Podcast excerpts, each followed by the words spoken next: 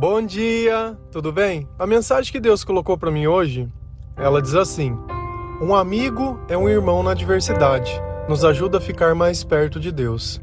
Senhor, tende misericórdia de nós. Perdoa, Pai, todos os nossos pecados. Livra-nos de todo mal. Nos afasta de tudo aquilo que não vem de ti. Nós agradecemos, Senhor, por mais esse dia, pela presença, pela palavra, pelo alimento. Aceita, Senhor, essa nossa oração esse nosso louvor, pois nós te amamos, bendizemos, adoramos, somente tu é o nosso Deus e em ti confiamos. Eu tenho plena certeza que todas as pessoas têm uma outra pessoa que ela considera um amigo. Você pode ter conhecido essa pessoa na infância, de repente ter estudado junto, de repente é uma pessoa que conheceu no trabalho. Eu não sei. A vida, ela tem formas misteriosas de unir as pessoas, mas os laços que Deus une, eles não se separam na terra. Nessa vida nós vamos encontrar diversos tipos de amigos. Vamos colocar um entre aspas, pois nem todas as pessoas que sabem o seu nome são seus amigos. Nem todas as pessoas que te conhecem são seus amigos. Tem pessoas que, se conhecessem a verdade, ou exatamente como você é, elas não suportariam ficar ao seu lado. Porque quando a gente não é amigo, a gente julga. Quando a gente é amigo, a gente entende, a gente quer cuidar, a gente quer conversar. E a gente nota que a amizade, ela nasce pelo tempo que nós gastamos na vida da outra pessoa. Então nós temos muitas coisas para partilhar. E a amizade ela acontece em diversos planos.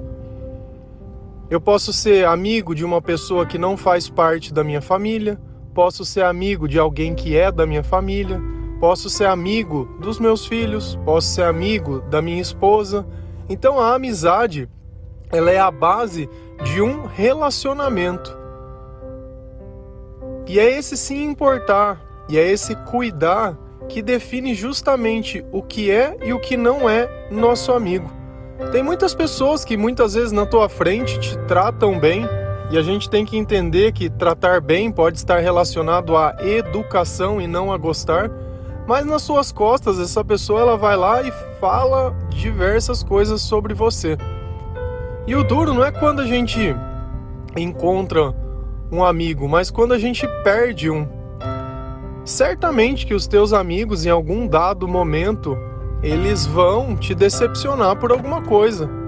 Porque nem sempre a gente está certo, essa é a verdade.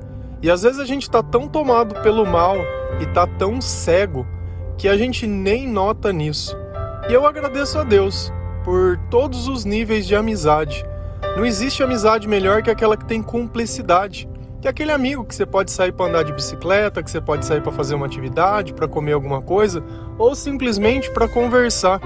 Quando a pessoa é sua amiga de verdade, passe o tempo que for que você não converse com essa pessoa, mas basta um minuto que tudo parece que já está em sincronia, tudo já está harmonizado.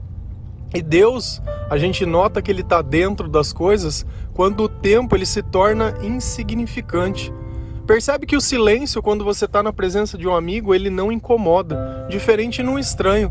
Quando você conhece uma pessoa e os dois ficam em silêncio, fica aquela situação de incômodo. Com um amigo, essas coisas elas não acontecem. E o, a pessoa que vive conosco, a pessoa que participa da nossa vida, ela tem um poder muito grande. E às vezes a gente nem nota nisso. Eu noto que Alguns amigos que eu tive, eles eram muito um reflexo das coisas que eu acreditava. Então, na parte, vamos dizer assim, antes de conhecer o Senhor, eu tinha uma vida, vamos dizer assim, normal, entre aspas, aos olhos do mundo, mas aos olhos de Deus aquilo não era vida. Lá em 1 Coríntios 15, versículo 33, a palavra do Senhor diz assim: Não se deixe enganar, as más companhias corrompem os bons costumes. Então, a partir do momento que eu começar a andar com pessoas que não têm bons costumes, eu vou começar a achar normal aquilo que é errado. Então, a princípio, aquilo parece ser errado, mas eu começo a ficar tão perto e tão próximo que eu começo a não achar problema. E aí começa o problema realmente, porque eu não acho mais problemas nas coisas que são erradas. E aí a vida começa a ir para um lado muito ruim. Você pode ter certeza que a primeira vez que você usar droga, que a primeira vez que você fumar um cigarro, que a primeira vez que você fizer alguma coisa dessas que podem te viciar e te destruir, foi um amigo, entre aspas, que te deu. E você também pode ser sido esse amigo que ofereceu isso a outras pessoas. O mesmo copo de cerveja que talvez você beba e não se tornou um viciado, para outra pessoa pode ser a primeira porta. Então, para que, que eu vou dar oportunidades das pessoas se destruírem? Para que, que eu vou incentivar as pessoas ao mal?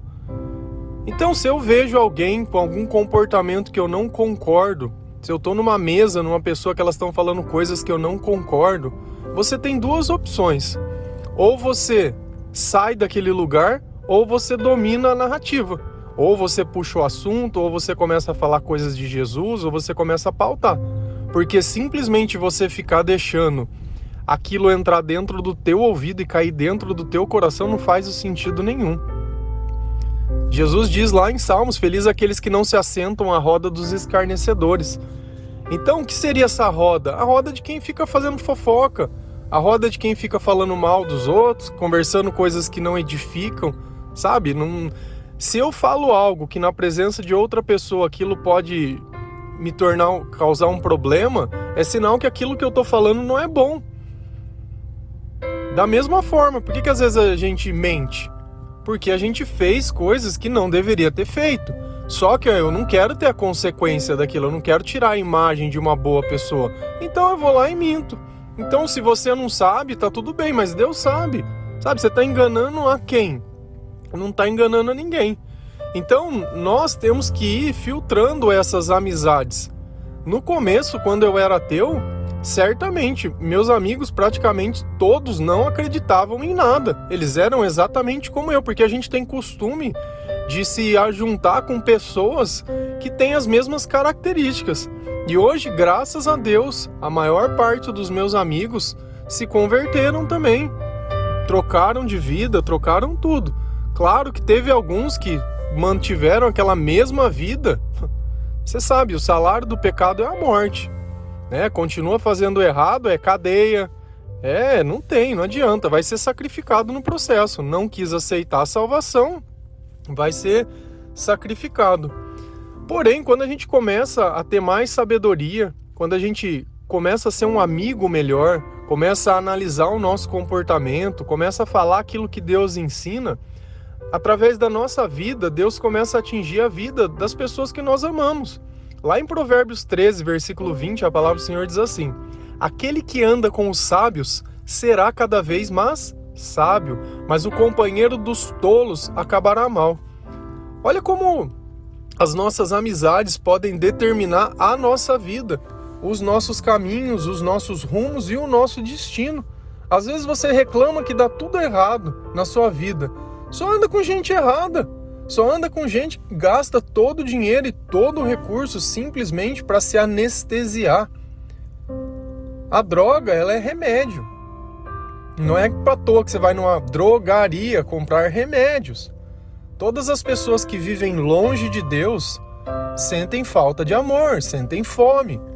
E a fome da alma, nós já falamos, nem só de pão viverá o homem, mas de toda palavra que procede da boca de Deus. Então, nós somos pessoas que vivem longe de Deus, que não têm sabedoria, e estamos ao lado de pessoas que vivem sem sabedoria e que só dão más conselhos, que corrompem os bons costumes que de repente os meus pais me deram. Eu imagino a mãe e um pai quando descobrem um filho que você vê na televisão que foi preso por tráfico de droga, que foi preso por alguma outra coisa que fez ou cometeu um crime. Cara, imagino como deve destruir o coração de uma mãe e de um pai, quanto ele destrói uma família, um filho que matou alguém. E aí? Quem corrompeu esses bons costumes? O mundo. O mundo. Só que a gente nota que os amigos verdadeiros, apesar de todas as dificuldades, eles vão lá conosco. Quando eu faço algo que não é bom para minha vida, ele vai me exortar, ele vai me corrigir, ele vai me falar a verdade, ele vai pegar no meu pé. Teve uma vez que na época que eu não era convertido, e um amigo meu, ele olhou na minha cara e ele sabia a verdade, ele me perguntou: "Ó, oh, aconteceu isso e não sei o quê?" Aí eu fui lá e menti porque eu achei que ele ia ficar bravo comigo. Ele olhou no meu olho e falou assim: "Cara, você vai mentir no particular para mim? Só tá eu e você aqui, não tem mais ninguém. Porque você não é meu amigo? Por que você tá mentindo para mim? Pode falar a verdade." E olha que é uma coisa que ele me disse há 20 anos atrás e até hoje eu lembro disso, porque eu notei que para amigo a gente não mente. Para pessoa que a gente confia, a gente não deve mentir. Aliás, nós não devemos mentir para nenhuma pessoa. Assim nós temos plena convicção e certeza, mas nessa época eu ainda não é, acreditava em Deus. E quem é a favor da verdade? É Deus. Será que Deus não usou dele para falar comigo e começar a me ensinar o que é o certo? Porque a gente sempre sabe o que é o certo, mas muitas vezes nós fazemos o errado para chamar atenção. Tem gente que adora ficar se contradizendo criando causar discórdia, né? Por quê? Para chamar atenção, porque não tem nada, não tem nada. Se tirar aquilo da vida da pessoa, não tem nada. E essa relação de amigo, nós temos que ampliar ela a tudo. E eu acho que falta um pouco disso, de cumplicidade, de se gastar tempo.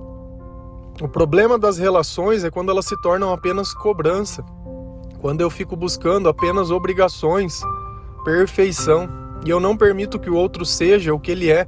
Eu não dou espaço para ele crescer, eu não dou espaço para ele errar.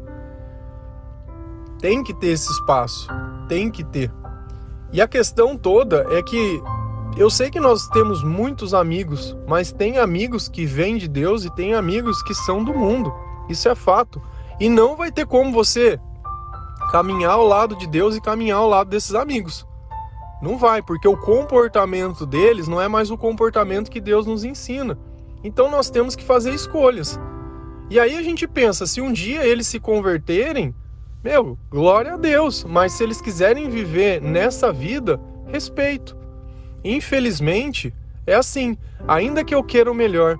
Presta atenção nos nossos pais. Quantas vezes eles não quiseram o melhor e nós não brigamos ou discutimos para fazer aquilo que a gente queria? E no fim ficamos com a consequência de uma coisa que é totalmente errada. E Cristo, ele, se você ir lá no Evangelho de João, ele diz: Olha, vocês, eu não vou chamar mais vocês de servos, eu vou chamar vocês de amigos, porque tudo que tem acontecido comigo vocês sabem. Tudo que o Pai tem me dito, eu tenho dito a você. Então, um amigo é aquele que a gente compartilha as coisas boas e as coisas ruins, e ainda assim ela continua sendo o nosso amigo. Lá em Provérbios 17, 17, a palavra do Senhor diz assim: O amigo ama em todos os momentos, é um irmão na adversidade. Muitas vezes nós temos amigos que são mais chegados que um irmão por quê? Porque eles gastaram mais tempo conosco, porque eles se importam mais com a nossa vida.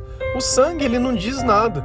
O único sangue que diz alguma coisa é o sangue de Jesus, porque de resto, se a gente começar a ler a Bíblia e olhar o que foi feito, Caim e Abel, o irmão que matou o irmão, e aí? Sangue do sangue.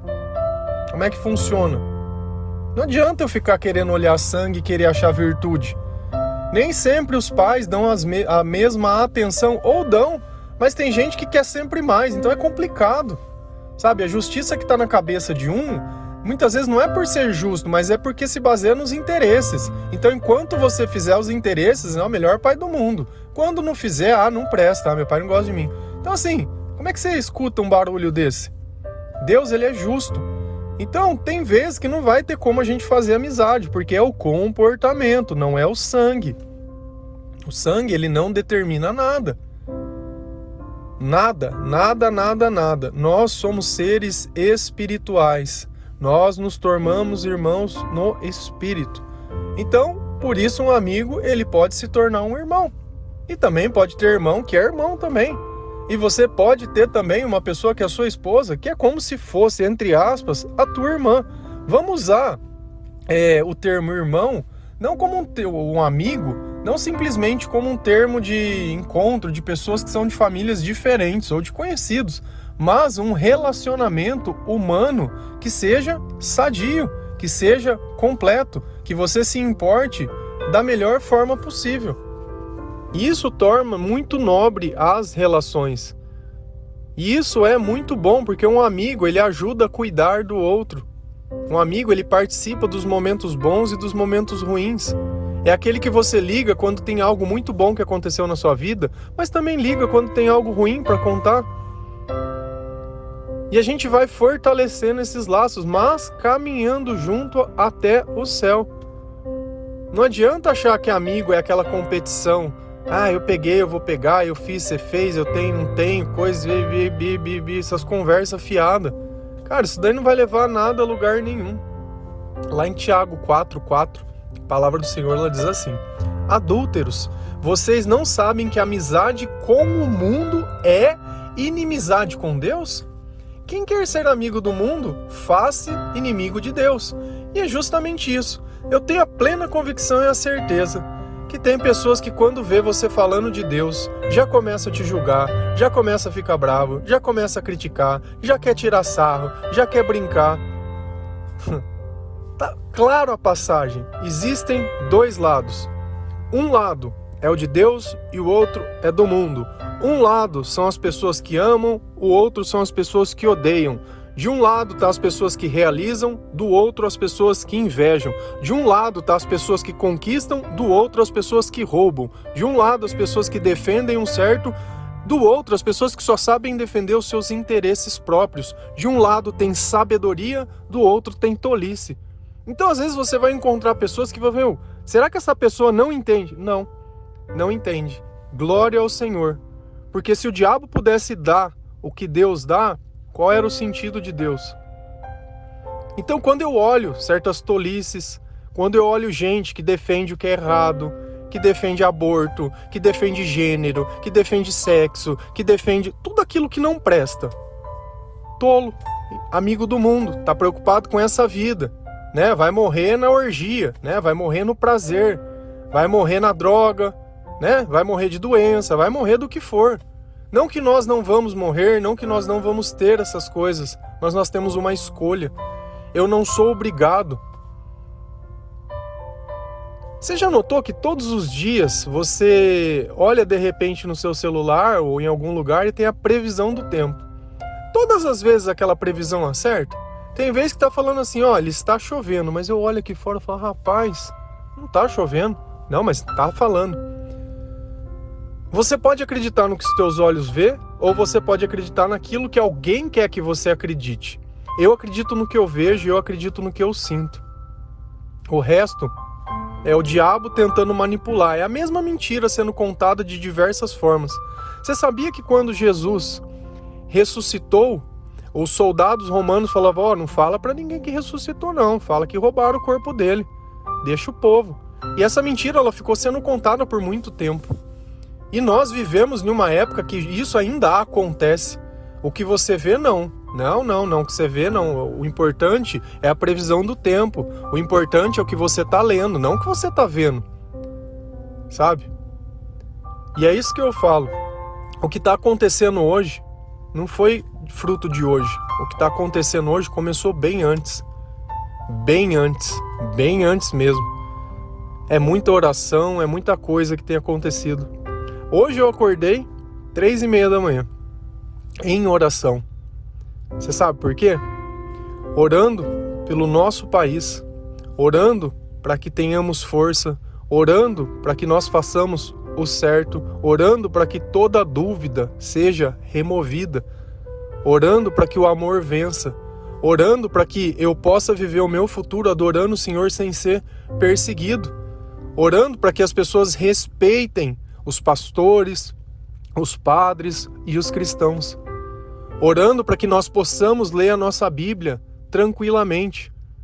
Por quê? Porque eu sei que existe um projeto maligno que às vezes você pode não acreditar. E eu não tiro a tua razão, porque Deus deixou muito bem claro: os sábios vão ficar mais sábios, os tolos vão ficar mais tolos. E eu não posso. Por mais que eu fale a sabedoria, você não tem capacidade de compreender. E eu não estou dizendo que você é burro. E eu não estou dizendo que você. Cara, o que eu sei hoje Eu aprendi com Deus e eu tenho a humildade de dizer: existe uma sabedoria, existe um espírito. Você pode não querer aceitar e eu respeito isso, mas também respeita a minha opinião. E foi por essa razão que eu orei. Foi por isso. Por que, que Deus me chamou exatamente nesse horário? Eu não sei.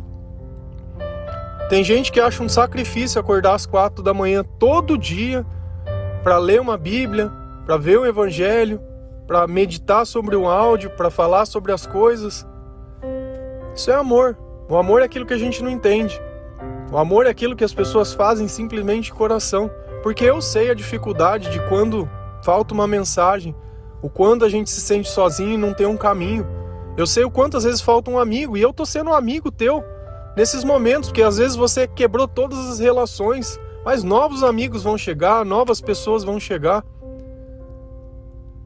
Eu sei que a idade vai vindo e os amigos vão morrendo. Mas a nossa família está ali, o Senhor vai estar tá sempre conosco e logo vai estar tá todo mundo junto de novo. E a gente tem que valorizar o que a gente tem, não o que a gente perdeu. Nós temos que valorizar aquilo que já é nosso. Parar de querer achar. Eu sempre pergunto uma única coisa: quantos braços você tem? Quantas pessoas você pode abraçar de uma única vez? Se você já tem um amigo, você tem um anjo na sua vida. Agradece a Deus por isso. Nem sempre a quantidade é a qualidade. Nem sempre onde tem muitas pessoas tem boas intenções. Amém? Que Deus abençoe cada um de vocês. Que o Senhor seja a luz que irradia o seu coração. Que toda dúvida saia da sua cabeça. Siga aquilo que Deus fala, ainda que você não concorde, porque a obediência ao Senhor é Deus agindo na sua vida e expulsando todo o mal, porque o Deus não concorda com o mal. Amém? Um bom dia, que Deus abençoe.